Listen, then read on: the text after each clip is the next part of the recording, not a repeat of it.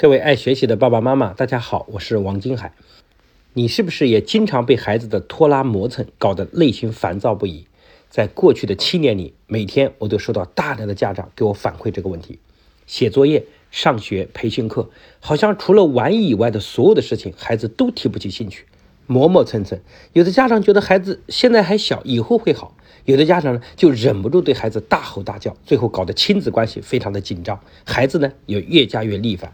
那怎样才能让孩子理解家长，同时自己变得更主动、更积极呢？在这里，我推荐你订阅我在喜马拉雅《让孩子爱上学习一百讲》的音频课程。我将从沟通、兴趣、心态、习惯、方法等十个维度，一百讲的免费课程，为你揭开孩子在学习过程中遇到所有的问题和本质的原因，帮助你有效的找到引导孩子的方法，让孩子爱上学习。目前呢，该专栏已经有七千六百万的播放，被七十万的家长学习和订阅，里面有还有非常多家长的真实改变故事，希望能帮到你。点击这条音频进入订阅就可以学习了。